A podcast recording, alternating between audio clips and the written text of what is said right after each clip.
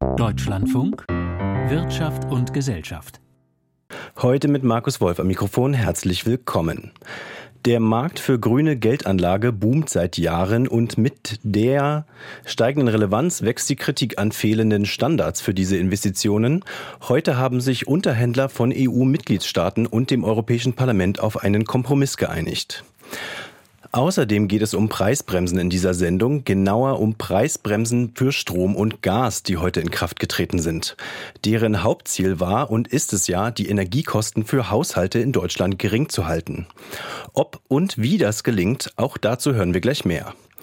Und wir schauen auf ein Phänomen am Arbeitsmarkt namens stille Reserve, also auf Menschen, die zwar grundsätzlich arbeiten wollen, es aber aktuell aus unterschiedlichen Gründen nicht tun und sich auch nicht arbeitslos melden. Beginnen wollen wir aber mit der Inflation. Für jüngere Menschen ist das lange ja nur ein abstrakter Begriff gewesen, eine allgemeine Zielgröße von Zentralbanken. Zumindest für junge Menschen in Deutschland. Bis im letzten Jahr die höchste Teuerungsrate seit den 70er Jahren vermeldet wurde, vor allem wegen gestiegener Energiepreise, aber auch wegen nicht funktionierender Lieferketten. Nun hat das Statistische Bundesamt heute neue Zahlen zur Inflation veröffentlicht. Die bleibt weiter hartnäckig hoch. Michael hat fast für uns zusammen, welche Gründe das hat und welche Lösungen diskutiert werden. Mit 8,7 Prozent liegt die Inflation nach erster Schätzung ziemlich genau auf dem bereits im Januar erreichten Wert. Seither hat sie sich also kaum bewegt.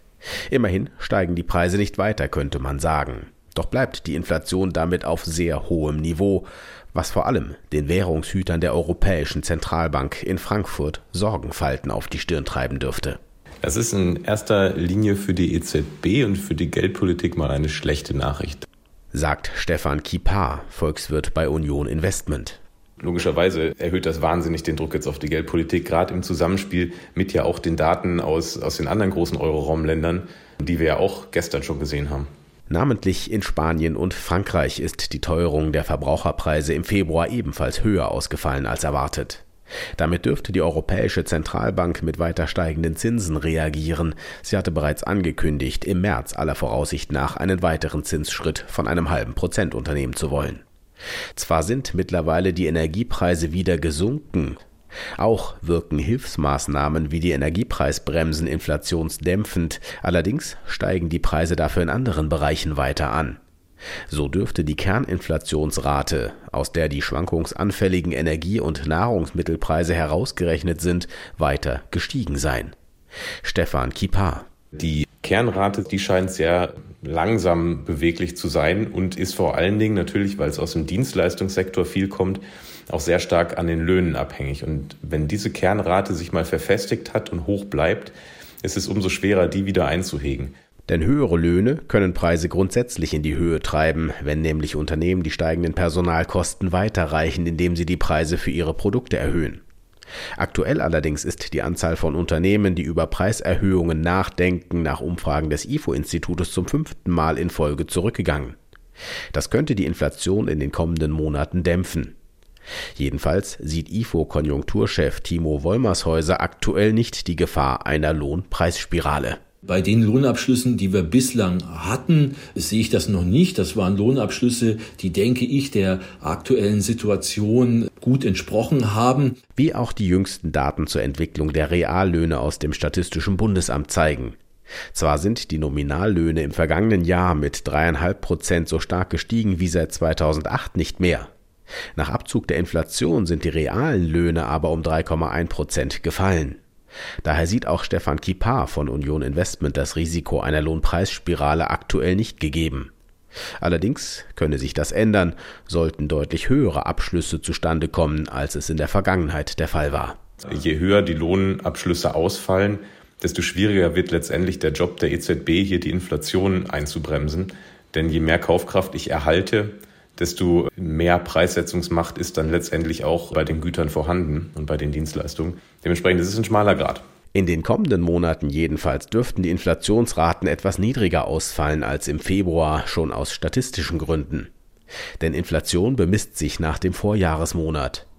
Da vor einem Jahr nach Kriegsbeginn bereits im März die Inflation stark angezogen hatte, wirkt sich dieser sogenannte Basiseffekt statistisch dämpfend auf die Inflation aus. Mischa Erhardt zu den aktuellen Inflationszahlen. Neben diesen Inflationszahlen äh, und den äh, ist die Geldpolitik ja ein oft genannter Hebel im Kampf gegen die Inflation. Sowohl die Europäische Zentralbank als auch die amerikanische Fed haben ja in mehreren Schritten die Leitzinsen erhöht, um sie zu bekämpfen. Aus Sicht der, Bundes, der Deutschen Bundesbank ist die Inflation aber immer noch zu hoch und gleichzeitig hat auch die Zinswende Folgen für die eigene Bilanz. Brigitte Scholtes fasst für uns zusammen. Auch in diesem Jahr muss der Bundesfinanzminister auf eine Überweisung aus Frankfurt verzichten. Zum dritten Mal hintereinander. Hatte die Bundesbank in den beiden Vorjahren noch Geld in die Risikovorsorge gesteckt und deshalb keinen Gewinn ausgeschüttet, muss sie in diesem Jahr darauf zurückgreifen. Eine Milliarde Euro muss sie den Rücklagen entnehmen, um die entstandenen Verluste auszugleichen. In diesem Jahr dürfte die Risikovorsorge noch ausreichen, um die Belastungen zu tragen, sagte Bundesbankpräsident Joachim Nagel. In den Folgejahren könnte das schwieriger werden. In diesem Fall werden wir einen Verlustvortrag ausweisen. Das hat die Bundesbank bereits in den 1970er Jahren getan. Es ist insoweit nichts Neues. Mithilfe künftiger Gewinne werden wir den Verlustvortrag dann im weiteren Verlauf wieder abbauen. Die Bilanz der Bundesbank ist solide.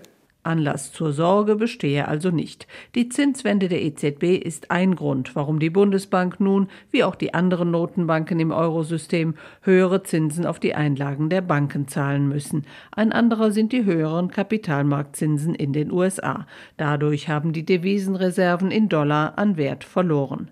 Doch trotz der ausbleibenden Gewinne macht Nagel eines klar. Damit die Inflation auf das Ziel der EZB von 2% zurückkehre, müsse die Geldpolitik weiter gestrafft werden, auch durch den schnelleren Abbau der in der Krise aufgebauten hohen Anleihebestände der EZB.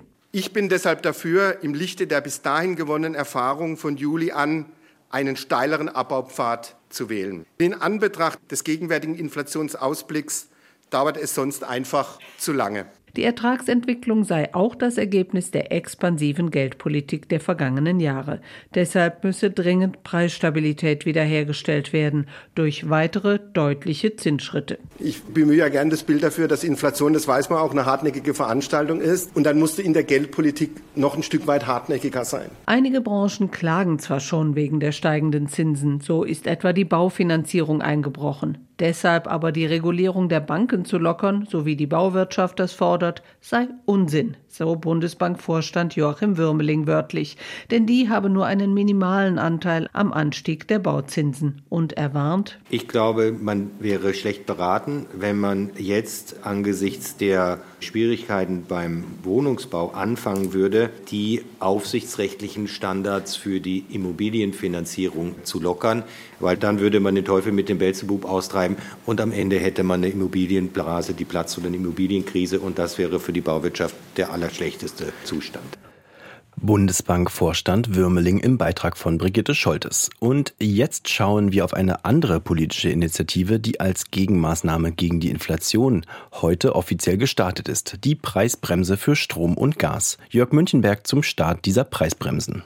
Die befürchteten Versorgungsengpässe sind erst einmal vertagt, die Gasspeicher voll und Strom- und Gaspreise deutlich gesunken. Trotzdem treten heute die Energiepreisbremsen für Verbraucher und Unternehmen rückwirkend ab Januar in Kraft. Die Bundesregierung habe handeln müssen, betont Veronika Grimm, Wirtschaftswissenschaftlerin an der Friedrich-Alexander-Universität Erlangen-Nürnberg und Mitglied im Sachverständigenrat zur Begutachtung der gesamtwirtschaftlichen Lage, besser bekannt auch als Wirtschaftsweise gegenüber dem Deutschlandfunk. Für einen Haushalt wären das Belastungen gewesen, potenziell von 3.000 bis 5.000 Euro mehr pro Jahr für eine vierköpfige Familie. Und das können sich viele einfach überhaupt nicht leisten. Das hätte viel Verzweiflung ausgelöst, einfach mit dieser Unsicherheit konfrontiert zu sein. Und da sehe ich jetzt in der Rückschau schon, dass es gut war, dass der Staat eine äh, Höchstgrenze eingezogen hat für die Belastung. Und ich denke eigentlich, dass man froh sein kann, dass man jetzt nicht in der Situation ist, dass das sehr, sehr teuer wird. Einen Großteil ihres Verbrauchs bekommen die Bürgerinnen und Bürger erst einmal bis Jahresende zu subventionierten Preisen.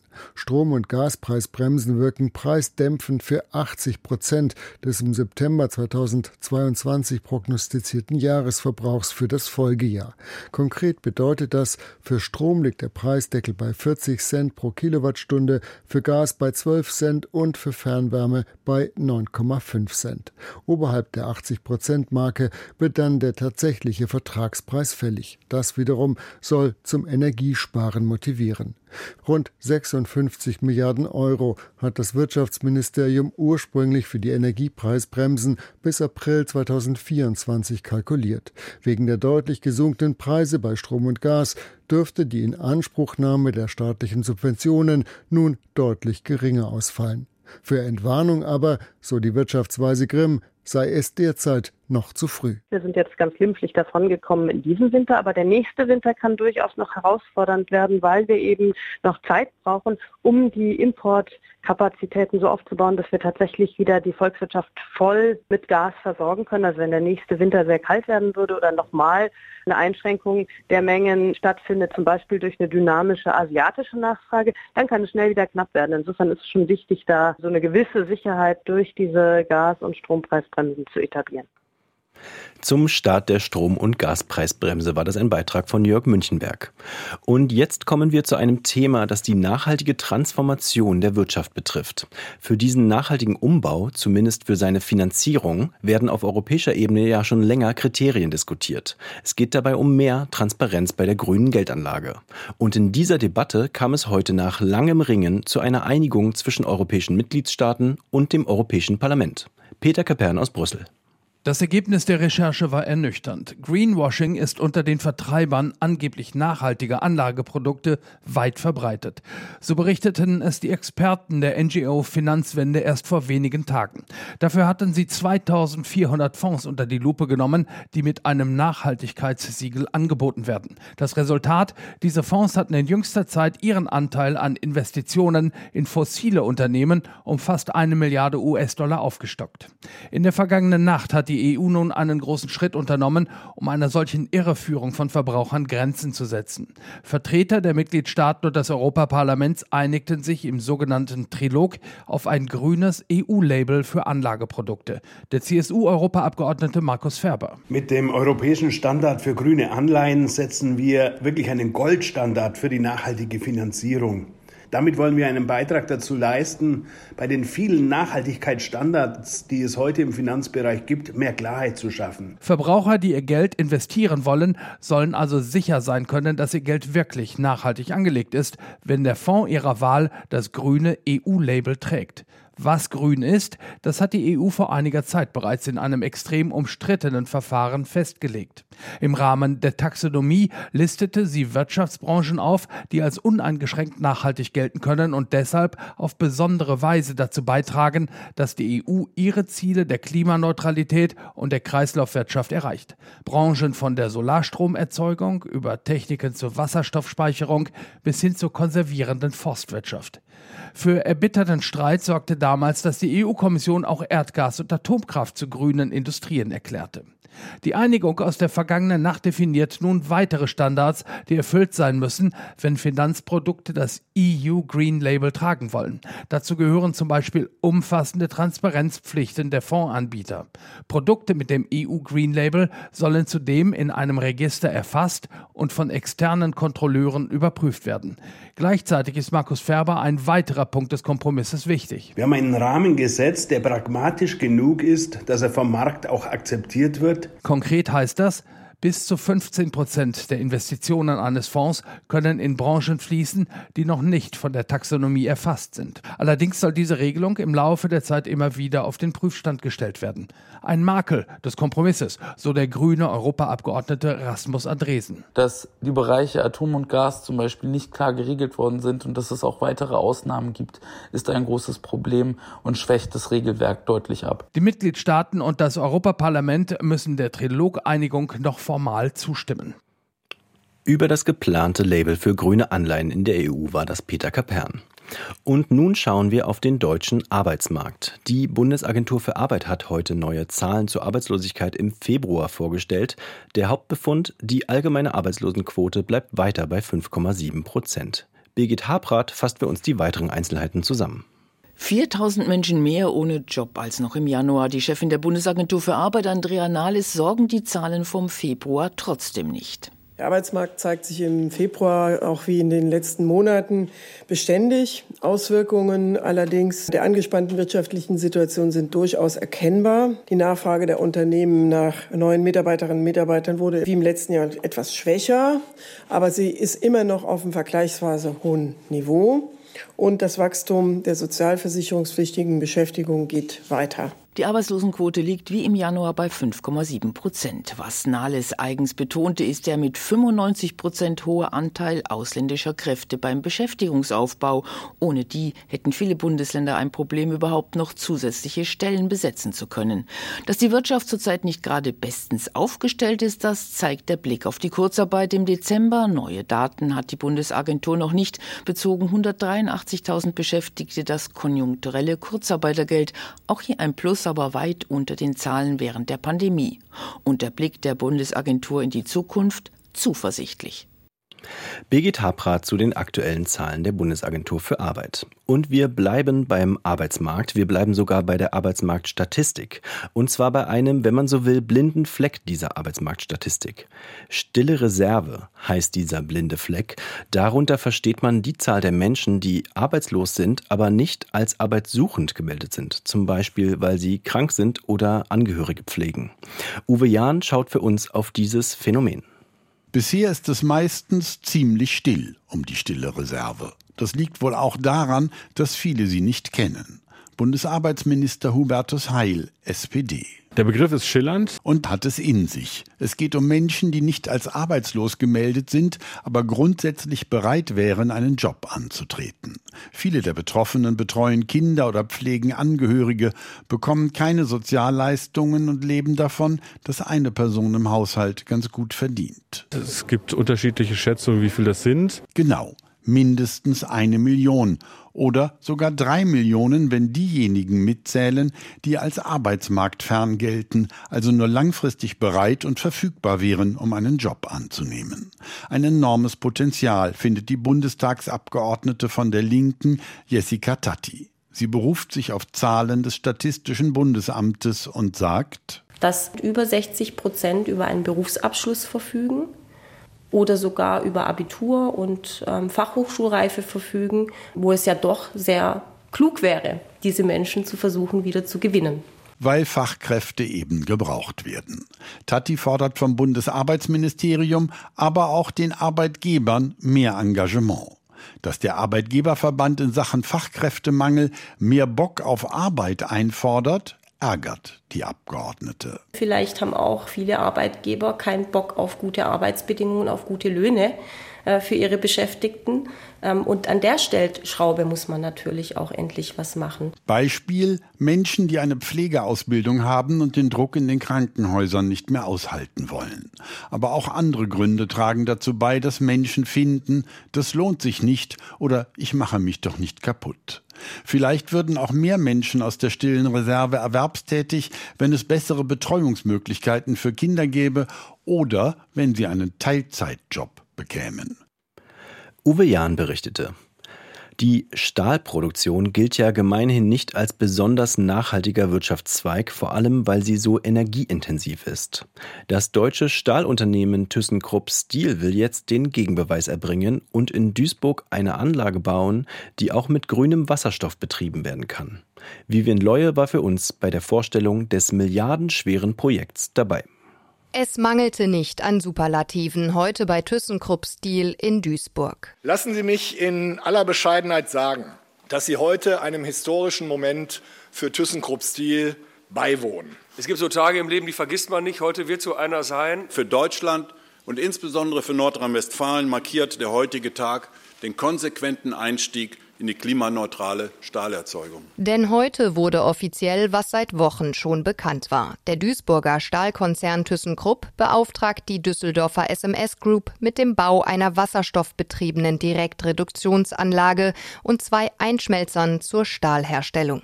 Schon 2026 könnte die Anlage die Produktion aufnehmen und einen herkömmlichen Hochofen ersetzen. Dabei geht es um nicht weniger als den Industriestandort zu entwickeln und damit zukünftigen Wohlstand, sozialen Sicherheit und den gesellschaftlichen Zusammenhalt in unserem Land zu sichern. So die Vorstandsvorsitzende der ThyssenKrupp AG Martina Merz.